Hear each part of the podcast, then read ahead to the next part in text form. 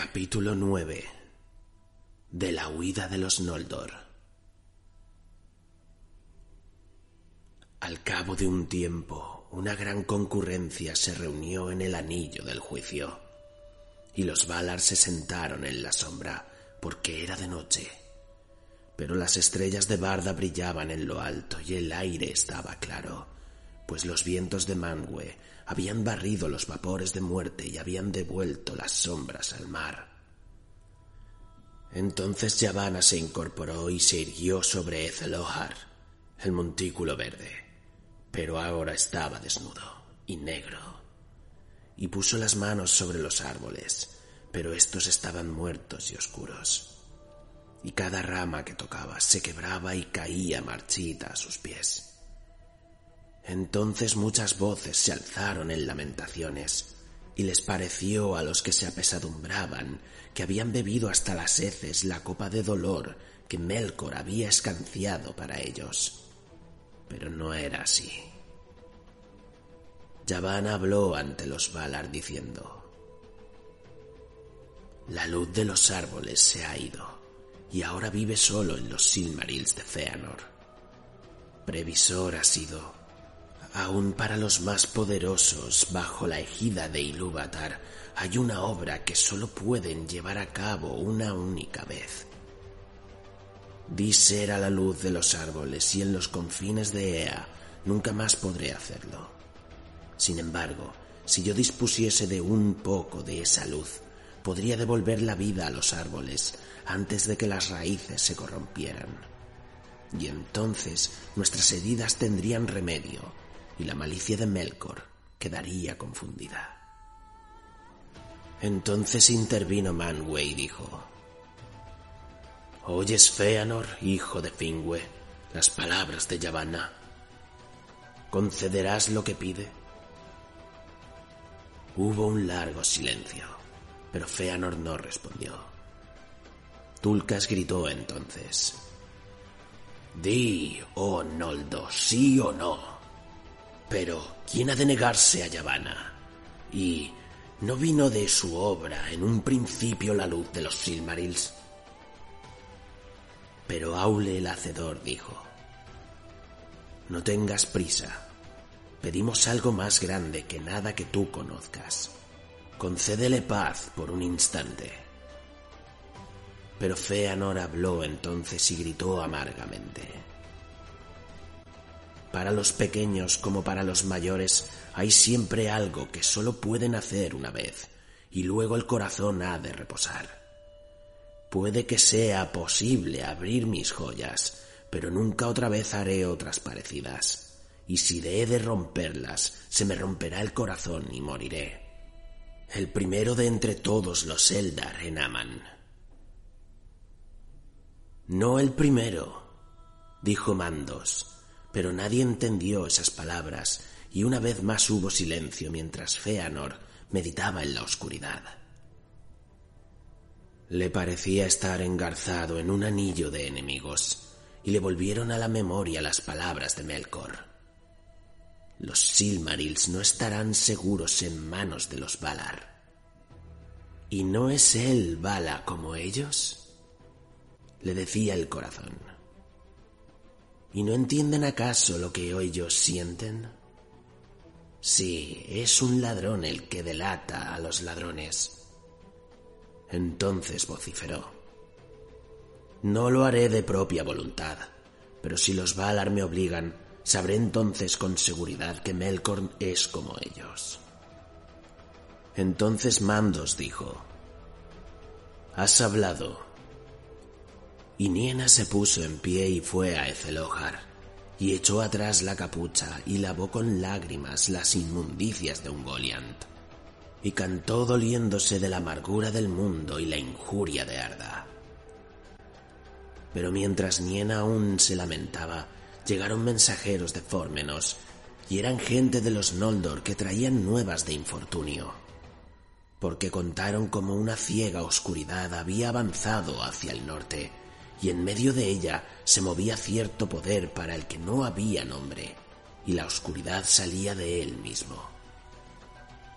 Pero Melkor también estaba allí, y fue a la casa de Feanor y mató a Fingüe, rey de los Noldor, delante de las puertas y derramó la primera sangre en el reino bendecido, porque sólo Fingüe no había huido del horror del oscuro. Y contaron que Melkor había quebrantado la fortaleza de Fórmenos y se había apoderado de todas las joyas de los Noldor que allí estaban guardadas, y los Silmarils habían desaparecido. Entonces Feanor se levantó y alzando la mano ante Manwë maldijo a Melkor llamándolo Morgoth, negro enemigo del mundo. Y desde entonces y para siempre los Eldar solo lo conocieron por ese nombre. Y maldijo también al llamamiento de Manwë y la hora en que había acudido a Taniquetil, pensando en medio de la locura que lo habían llevado la rabia y la pena que si se hubiera encontrado en Fórmenos, la fuerza le habría valido al menos para que no lo mataran a él también, como Melkor se había propuesto. Entonces Feanor abandonó a la carrera el anillo del juicio y se internó en la noche, porque Fuingüe le era más querido que las obras incomparables de sus manos o que la luz de Valinor. Y quienes entre los hijos, sean de elfos o de hombres, han tenido a sus padres en más alta estima. Muchos allí se afligieron por el dolor de Feanor, pero la pérdida por él sufrida no era suya solamente. Y Yavanna lloró junto al montículo, temiendo que la oscuridad devorara para siempre los últimos rayos de la luz de Valinor. Porque aunque los Valar aún no entendían del todo qué pasaba, advertían que Melkor había pedido ayuda a algo más que procedía de más allá de Arda. Los Silmarils habían desaparecido y no importaba en apariencia que Feanor le hubiera dicho sí o no a Yavanna. Sin embargo, si hubiera consentido desde un principio, antes de que las nuevas llegaran desde Fórmenos, quizá no hubiera podido cometer lo que hizo después. Pero el destino de los Noldor estaba ahora cada vez más cerca. Entretanto Morgoth, al huir de la persecución de los Valar, llegó a los baldios de Araman. Esta tierra se extendía hacia el norte, entre las montañas de las Pelori y el Gran Mar, como Abazar se extendía hacia el sur. Pero Araman era una región más vasta, y entre las costas y las montañas habían tierras yermas, cada vez más frías a medida que se aproximaban al hielo. Por esta región Morgoth y Ungoliant pasaron deprisa, y así llegaron a través de las grandes nieblas de Oyomure al Helkarach, el estrecho entre Araman y la Tierra Media, todo de hielo crujiente, y él lo cruzó y regresó por fin al norte de las tierras exteriores. Juntos siguieron avanzando, porque Morgoth no podía eludir a Ungoliant, y la nube de Ungoliant todavía lo envolvía, y todos los ojos de ella estaban fijos en Morgoth, y llegaron a esas tierras que se extienden al norte del estuario de Drenghist. Se acercaba ahora Morgoth a las ruinas de Angband, donde se había levantado una gran fortaleza occidental, y Ungoliant cayó en la cuenta de cuál era la esperanza de Morgoth y supo que allí intentaría huir, y lo detuvo exigiéndole que cumpliera lo que había prometido. Negro corazón, dijo, he hecho lo que me pediste, pero todavía estoy hambrienta. ¿Qué más quieres? dijo Morgoth. ¿Deseas meterte el mundo entero en la barriga? No prometí darte eso. Soy el Señor. No pretendo tanto, dijo un Goliant, pero obtuviste un gran tesoro en Fórmenos. Eso quiero. Sí, con ambas manos me lo darás. Entonces por fuerza cedió Morgoth las gemas que llevaba consigo, una por una y a regañadientes y ella las devoró y la belleza de las piedras murió para el mundo. Más grande y oscura se volvió un Goliant, pero su codicia no estaba satisfecha todavía. Con una mano das, dijo, solo con la izquierda. Abre la otra mano. En la mano derecha llevaba Morgoth apretado en los Silmarils, y aunque estaban encerrados en un cofrecillo de cristal, habían empezado a quemarlo y el dolor le agarrotaba la mano, pero no la abría. No, dijo, has recibido lo que te adeudaba, porque con el poder que puse en ti consumaste tu obra.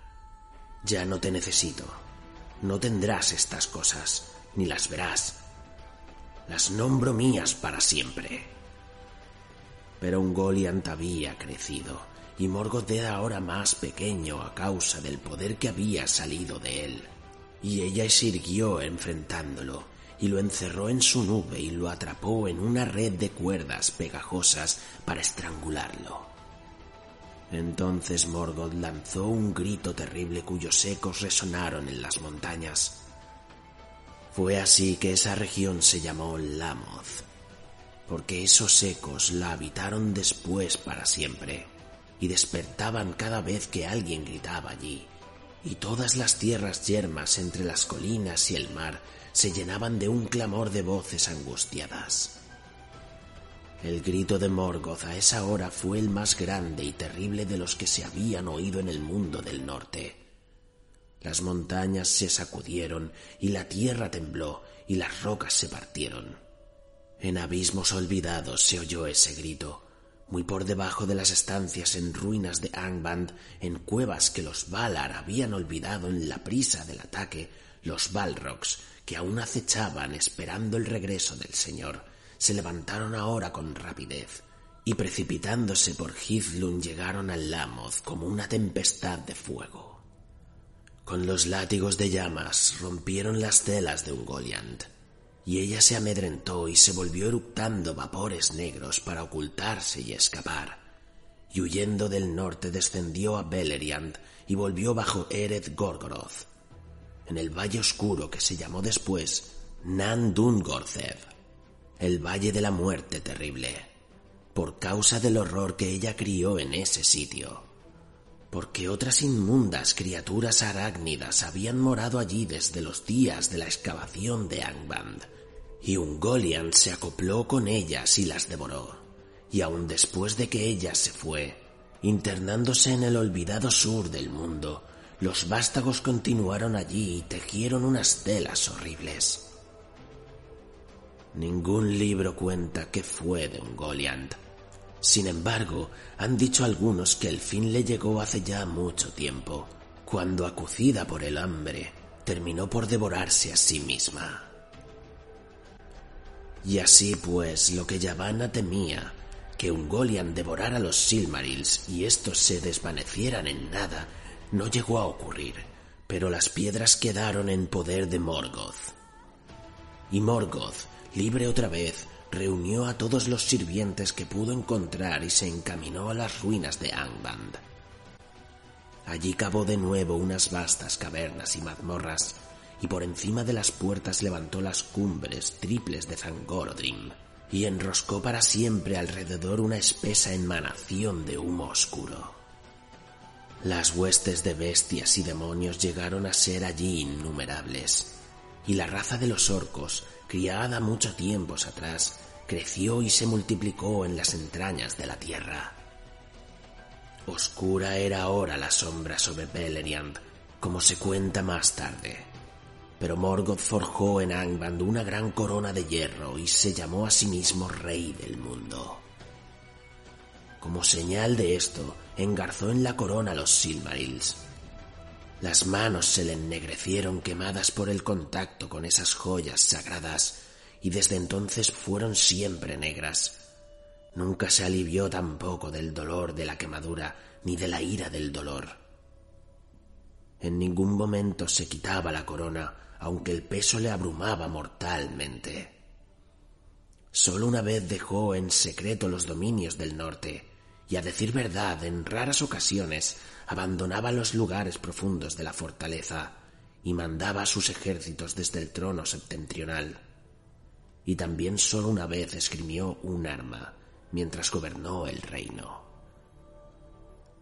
Porque ahora, más que en los días de otoño, antes de que su orgullo fuera humillado, lo devoraba el odio y se consumía en la tarea de dominar a sus sirvientes e inculcarles el deseo del mal. No obstante, conservó largo tiempo la majestad de los Valar, aunque cambiada en terror, y al encontrarse con él frente a frente, todos, excepto los más poderosos, se hundían en un oscuro precipicio de miedo. Ahora bien, cuando se supo que Morgoth había escapado de Valinor y que de nada servía perseguirlo, los Valar permanecieron largo tiempo sentados en la oscuridad, en el añillo del juicio, y los Maiar y los Bañar lloraban de pie junto a ellos. Pero la mayoría de los Noldor volvieron a Tirion y se lamentaron por el oscurecimiento de la bella ciudad. A través de la barranca oscura del Calacirya venían flotando unas nieblas desde los mares sombríos y cubrían las torres como mantos, y la lámpara de la Mindon ardía pálida en la lobreguez.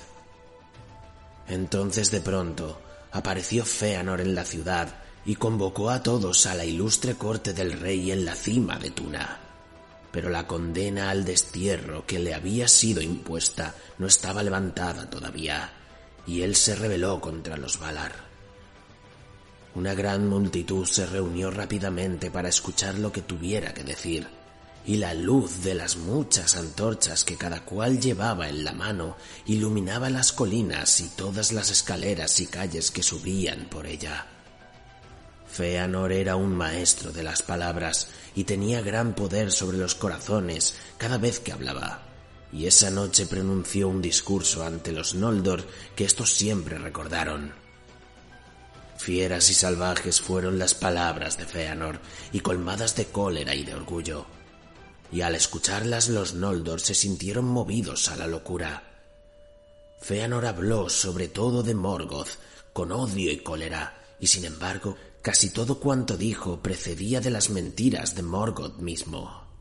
Pero Feanor, transido de dolor por el asesinato de su padre y de angustia por el robo de los Silmarils, reclamó el reinado sobre todos los Noldor, desde que Finwë estaba muerto, y despreció los decretos de los Valar.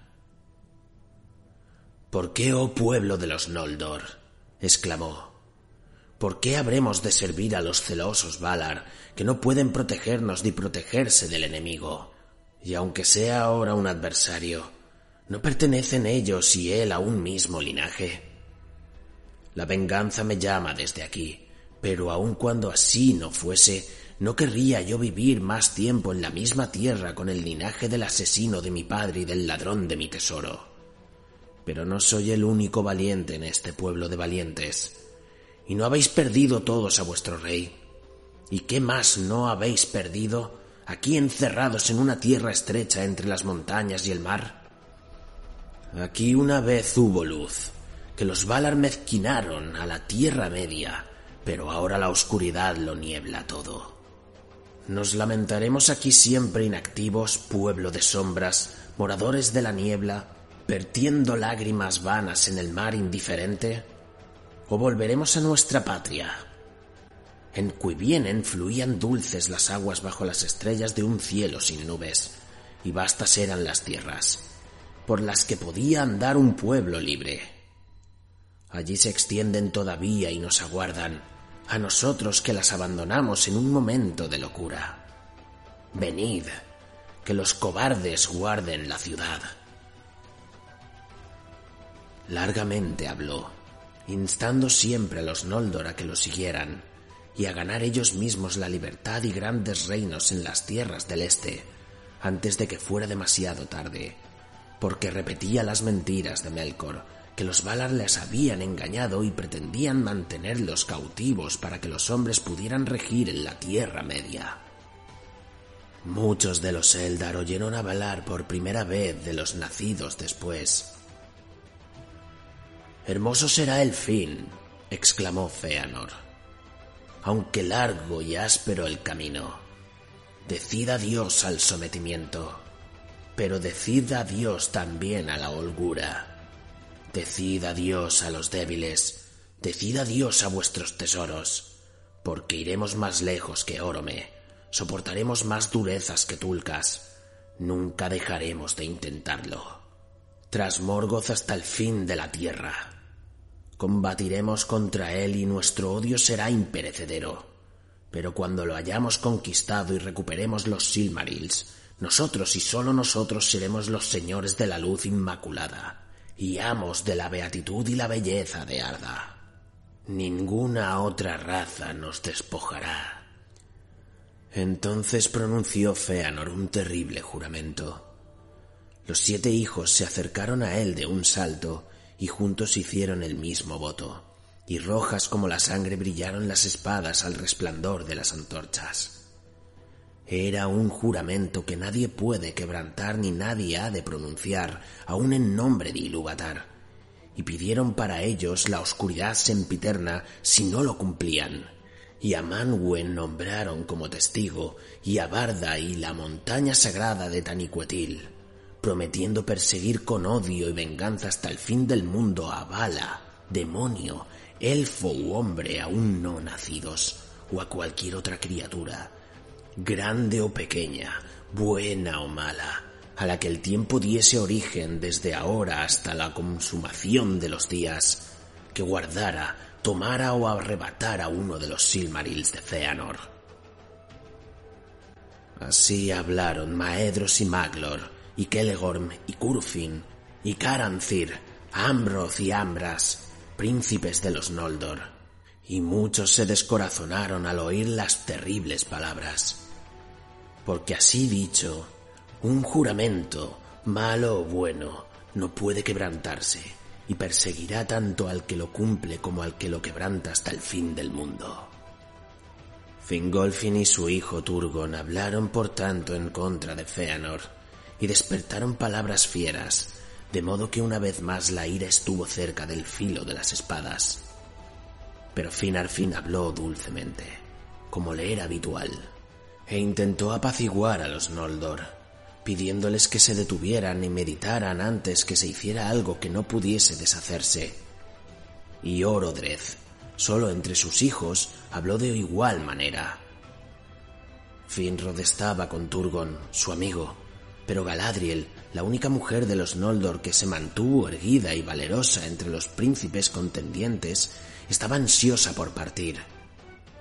No pronunció ningún juramento, pero las palabras de Feanor sobre la Tierra Media le habían ardido en el corazón, y anhelaba ver las amplias tierras sin custodia y gobernar allí un reino a su propia voluntad.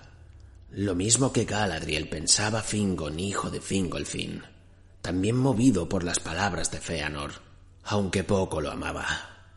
Y con Fingon estuvieron como siempre Angrod y Aegnor, hijos de Finarfin, pero estos mantuvieron la calma y no hablaron contra sus padres. Por fin, después de un largo debate, prevaleció Feanor, y a la mayor parte de los Noldor allí reunidos inflamó con el deseo de nuevas cosas y países extraños. Por tanto, cuando Finarfin habló otra vez y pidiendo reflexión y tiempo, un gran grito se alzó.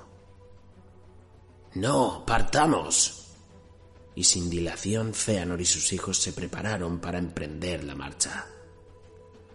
Poca previsión podía haber entre los que se atrevían a tomar una senda tan oscura. No obstante, todo se hizo con excesiva prisa, porque Feanor los impulsaba temiendo que al enfriárseles el corazón las palabras que él había dicho se marchitaran, y prevalecieron otros consejos y a pesar de todo el orgullo que había mostrado no olvidaba el poder de los Valar.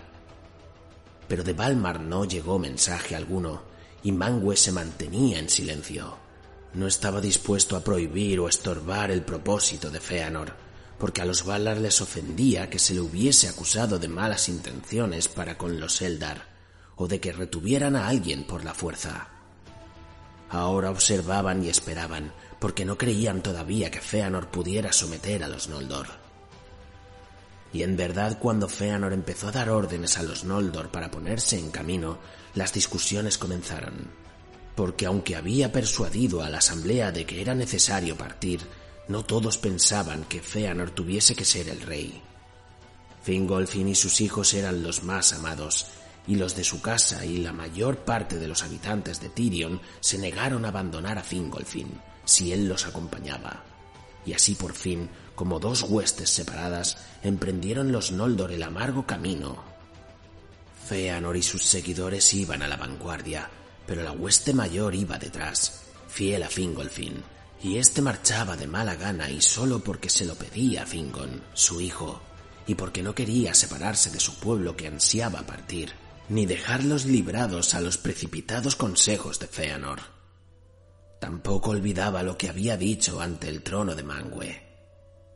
Con Fingolfin iba también Finarfin, y por razones parecidas, pero era él a quien más le repugnaba partir, y de todos los Noldor de Valinor, ahora ya un gran pueblo, solo una décima parte rehusó ponerse en camino. Algunos por el amor que tenían a los Valar, y de todos ellos no era Aule el menos amado, otros por el amor de Tirion y las muchas cosas que allí habían hecho, ninguno por temor a los peligros del camino.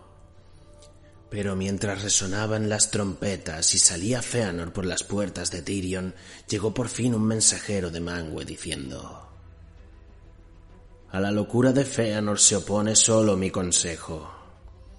No partáis, porque es mala hora, y vuestro camino os conduce a una pesadumbre que no prevéis.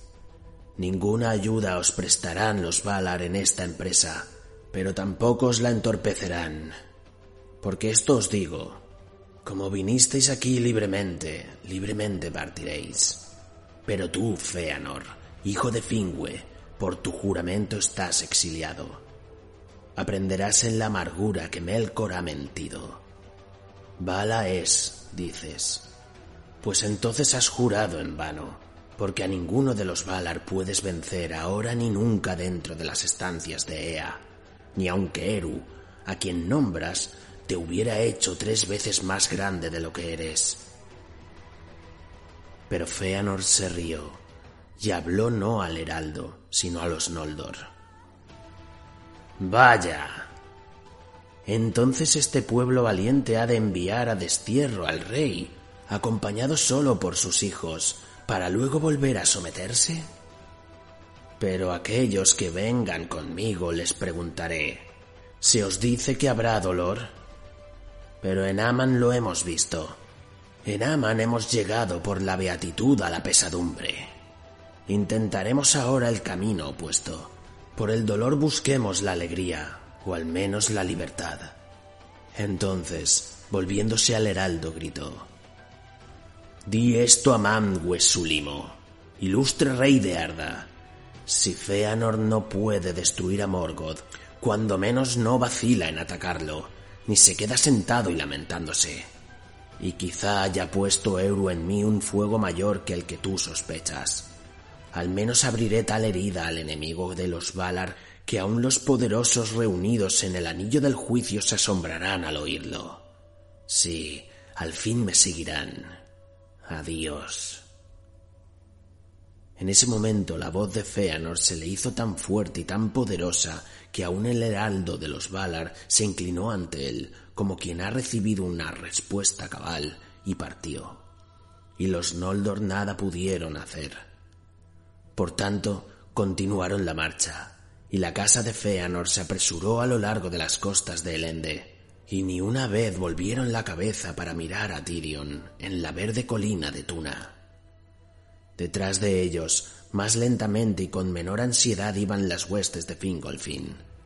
De estos Fingon era el primero, pero a la retaguardia marchaban Finarfin y Finrod, y muchos de los más nobles y más sabios de los Noldor, y con frecuencia miraban atrás para ver la hermosa ciudad en la que habían vivido, hasta que la lámpara de Lamindon, el Dalieva, se perdió en la noche.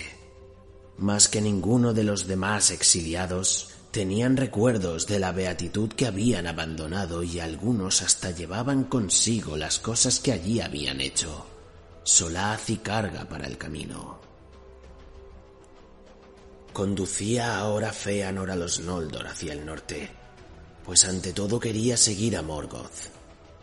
Además, Tuna bajo Taniquetil estaba cerca de la cintura de Arda, y allí el gran mar era de una anchura inconmensurable, mientras que el norte los mares divisorios se hacían más estrechos a medida que se aproximaban a la tierra yerma de Araman y las costas de la Tierra Media. Pero al irse enfriando la mente de Feanor y cobrando tino, entendió demasiado tarde que esas grandes huestes nunca sobrepasarían las largas leguas hacia el norte, ni cruzarían los mares, excepto con la ayuda de una flota, pero exigiría largo tiempo y esfuerzo construir tantas embarcaciones, aun cuando alguno de los Noldor tuviera habilidad para ese arte. Por tanto, resolvió persuadir a los Teleri, siempre amigos de los Noldor, de que se unieran. E inflamado por su propia rebeldía, pensó que de ese modo la beatitud de Valinor disminuiría todavía más, y él podría hacerle la guerra a Morgoth con mayor fuerza. Se encaminó pues deprisa al Quelonde y les habló a los Teleri como había hablado antes en Tirion. Pero de cuanto pudo decir nada movió a los Teleri. Estaban en verdad apenados por la partida de parientes y viejos amigos, y parecían más dispuestos a disuadirlos que a prestarles ayuda, y no quisieron prestar ningún barco, ni ayudar a construirlo contra la voluntad de los Valar. En cuanto a ellos no deseaban otra patria que las playas de Eldamar y ningún otro señor que Olwe, príncipe de Alcuelonde. Y él nunca había prestado oídos a Morgoth, ni lo había recibido de buen grado en su tierra, y confiaba todavía en que Ulmo y los otros grandes entre los Valar pondrían remedio a las heridas abiertas por Morgoth, y que la noche pasaría y que luego habría un nuevo amanecer. Entonces Feanor se encolerizó, porque aún temía retrasarse, y le dijo airado a Olwe, Renunciáis a los amigos en la hora de necesidad. Sin embargo, aceptasteis agradecidos nuestra ayuda cuando llegasteis los últimos a estas costas, perezosos de corazón flaco, casi con las manos vacías. Todavía viviríais en chozas sobre la playa si los Noldor no hubieran cavado vuestros puertos y trabajado en vuestros muros. Pero Olwe respondió, De ningún modo renunciaremos a los amigos, pero solo un amigo ha de censurar la locura del amigo. Y cuando los Noldor nos dieron la bienvenida y nos prestaron ayuda, hablaste de modo bien distinto íbamos a vivir para siempre en las tierras de Aman, como hermanos en casas contiguas. Pero en cuanto a nuestros blancos navíos, no proceden de vosotros. No aprendimos ese arte de los Noldor, sino de los señores del mar, y los blancos maderos los trabajamos con nuestras propias manos. Las blancas velas fueron tejidas por nuestras esposas e hijas. Por tanto, no las daremos ni las venderemos ni por alianza ni por amistad. Porque te digo, Feanor, hijo de Fingüe, estas son para nosotros como las gemas de los Noldor, la obra de nuestros corazones que nunca podremos repetir. Feanor se alejó entonces, y ya fuera de los muros de Alcuelonde se sintió acosado por negros pensamientos, hasta que sus huestes estuvieron reunidas.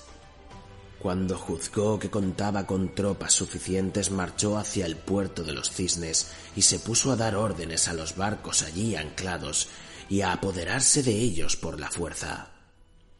Pero los Teleris se le resistieron y arrojaron a muchos Noldor al mar. Entonces se desenvainaron las espadas y se desencadenó una amarga batalla en los barcos y en los muelles y los malecones iluminados por lámparas y hasta sobre el gran arco de las puertas.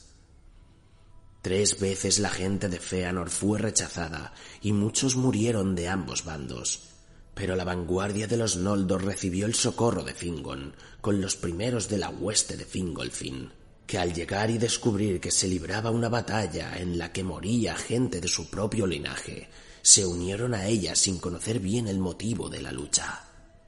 Algunos creyeron que los Teller intentaban impedir la marcha de los Noldor por orden de los Valar. Así por último los Teleri fueron vencidos, y gran parte de los marineros que vivían en Alcuelonde fueron muertos vilmente. Porque la desesperación había vuelto feroces a los Noldor y los Teleri contaban con menos gente y casi no tenían otras armas que unos arcos delgados.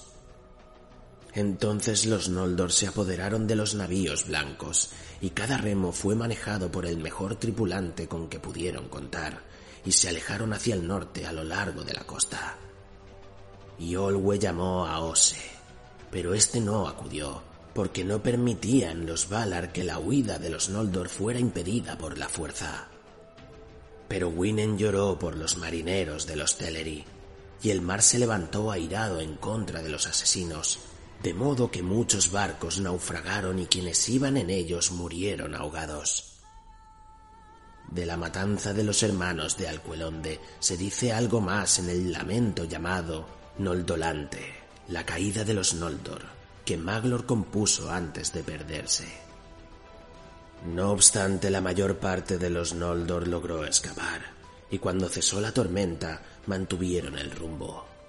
Algunos en barcos y otros por tierra, pero el camino era largo y a medida que avanzaban sobrevenían nuevos males. Después de haber marchado largo tiempo en la inmensa noche, llegaron por fin a los confines septentrionales del reino guardado en los bordes del desierto baldio de Araman, que eran montañosos y fríos. Allí vieron de pronto una figura oscura, de pie sobre una roca, que contemplaba la costa desde lo alto. Dicen algunos que era el mismo Mandos, y no un heraldo de Manwë de menor cuantía. Y oyeron una voz alta, solemne y terrible, que les ordenó detenerse y prestar oídos. Todos se detuvieron entonces y permanecieron inmóviles, y de extremo a extremo de las huestes de los Noldor se escuchó la voz que pronunciaba la maldición y la profecía denominada la profecía del norte y el hado de los Noldor. Mucho se predijo en palabras oscuras que los Noldor sólo comprendieron cuando sobrevinieron los males pero todos oyeron la maldición pronunciada contra los que no quisieran quedarse ni solicitar el juicio y el perdón de los Valar. Lágrimas innumerables derramaréis, y los Valar cercarán Valinor contra vosotros y os dejarán fuera, de modo que ni siquiera el eco de vuestro lamento pasará por sobre las montañas. Sobre la casa de Feanor la cólera de los Valar cae desde el occidente hasta el extremo oriente, y sobre todos los que los sigan caerá del mismo modo. El juramento los impulsará, pero también los traicionará, y aún llegará a arrebatarles los mismos tesoros que han jurado perseguir. A mal fin llegará todo lo que empiecen bien, y esto acontecerá por la traición del hermano al hermano y por el temor a la traición, serán para siempre los desposeídos. Habéis vertido la sangre de vuestros parientes con injusticia y habéis manchado la tierra de Amán. Por la sangre devolveréis sangre y más allá de Amán moraréis a la sombra de la muerte. Porque aunque Eru os destinó a no morir en Ea, y ninguna enfermedad puede alcanzaros, podéis ser asesinados y asesinados seréis, por espada por tormento y por dolor, y vuestro espíritu sin morada se presentará entonces en mandos. Allí moraréis durante un tiempo muy largo, y añoraréis vuestro cuerpo, y encontraréis escasa piedad, aunque todos los que habéis asesinado rueguen por vosotros. Y aquellos que resistan en la Tierra Media y no comparezcan ante mandos, el mundo los fatigará como si lo agobiara un gran peso, y serán como sombras de arrepentimiento antes de que aparezca la raza más joven. Los Valar han hablado. Entonces muchos se lamentaron, pero Feanor endureció su corazón y dijo, Hemos hecho un juramento y no a la ligera. Lo mantendremos. Se nos amenaza con muchos males y no es el menor de ellos la cobardía. Pero hay algo que no se dijo, que padecemos hoy de cobardía, de pusilanimidad o de miedo a la pusilanimidad. Por tanto os digo que seguiremos adelante y este destino pronóstico. Que los hechos que hagamos serán temas de muchas canciones hasta los últimos días de Arda. Pero a esa hora Finarfin abandonó la marcha y se volvió con pena y amargura contra la casa de Feanor, y esto por causa del parentesco que lo unía a Olwe de Alcuelonde. Y muchos de los suyos fueron con él, entristecidos, y tomaron el camino de vuelta, hasta que contemplaron una vez más el rayo distante de la Mindon sobre Tuna, que aún brillaba en la noche. Y así llegaron por último a Valinor Allí recibieron el perdón de los Valar y se le dio a Finarfin el gobierno del resto de los Noldor en el reino bendecido. Pero los hijos de Finarfin no estaban con él, pero no quisieron abandonar a los hijos de Fingolfin, y todo el pueblo de Fingolfin siguió adelante, aun sintiéndose empujado por la gente de su propio linaje y por la voluntad de Feanor, y temiendo enfrentar el juicio de los Valar pues no todos eran inocentes de la matanza de Alcuelonde.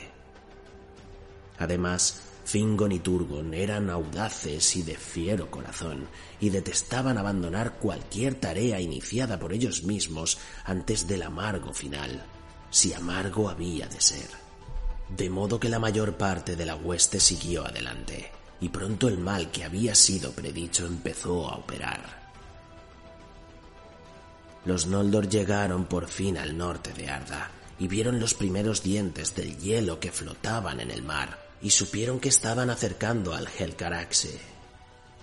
Porque entre la tierra de Aman, que en el norte se curvaba hacia el este, y las costas orientales de Endor, la tierra media, que llevaban hacia el oeste, había un estrecho angosto por el que fluían juntas las aguas heladas del mar circundante y las olas del Belegaer y había vastas nieblas y vapores de frío mortal, y en las corrientes marinas navegaban colinas estruendosas de hielo, y el hielo crujía bajo el agua.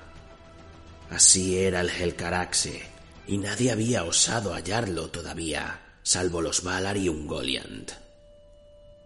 Por tanto, Feanor hizo alto y los Noldor discutieron qué camino seguir pero el frío y la niebla viscosa que el fulgor de las estrellas no podía horadar empezaron muy pronto a atormentarlos, y muchos lamentaron haber tomado ese camino, y empezaron a murmurar, especialmente los que seguían a Fingolfin, maldiciendo a Feanor y acusándolo de ser la causa de todos los males de los Eldar.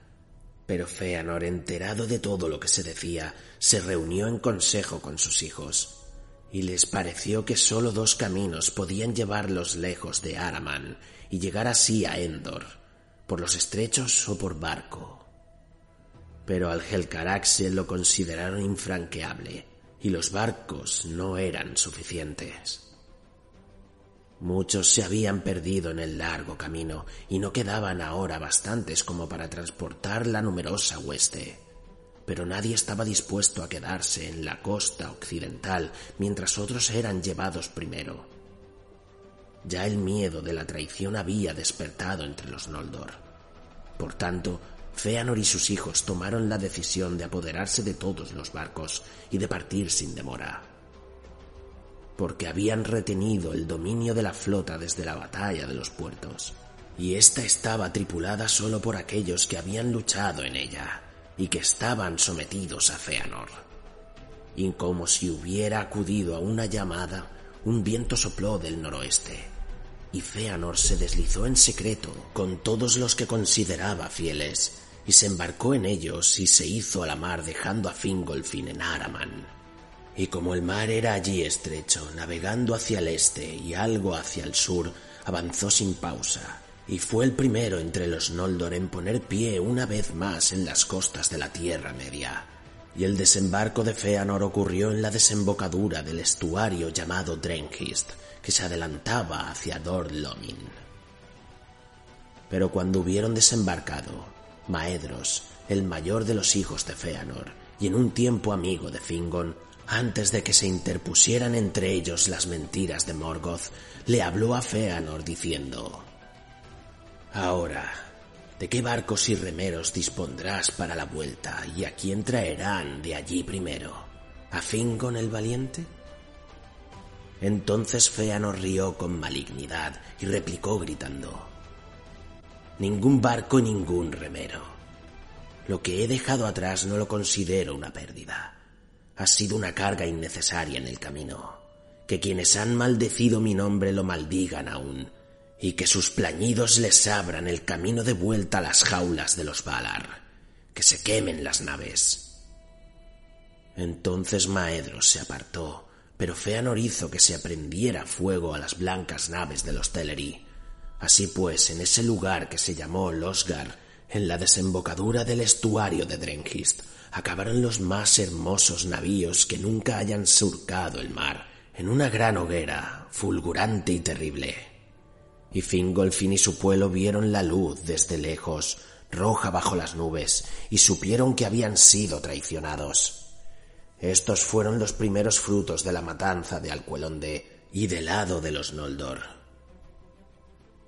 Entonces Fingolfin, al ver que Feanor lo abandonaba, para que pereciese en Araman o regresara avergonzado a Valinor, se llenó de amargura. Pero ahora deseaba como nunca llegar de algún modo a la Tierra Media y volver a encontrarse con Feanor.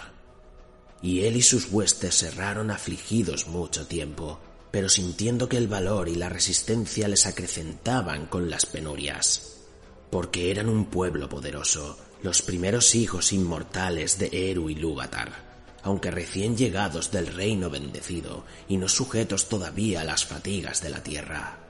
El fuego de la juventud ardía en ellos, y conducidos por Fingolfin y sus hijos, y por Finrod y Galadriel, se atrevieron a penetrar en lo más crudo del norte y al no hallar otro camino enfrentaron por fin al terror del Helcaraxe y las crueles montañas de hielo. Pocas de las hazañas que con posterioridad llevaron a cabo los Noldor superaron en penuria o dolor esa desesperada travesía. Allí se perdió Elengüe, la esposa de Turgon, y muchos otros también perecieron. Y fue con huestes disminuidas que Fingolfin pisó por último las tierras exteriores. Poco amor por Feanor y sus hijos sentían los que marcharon detrás de él y soplaron sus tormentas en la Tierra Media cuando por primera vez se elevó la luna.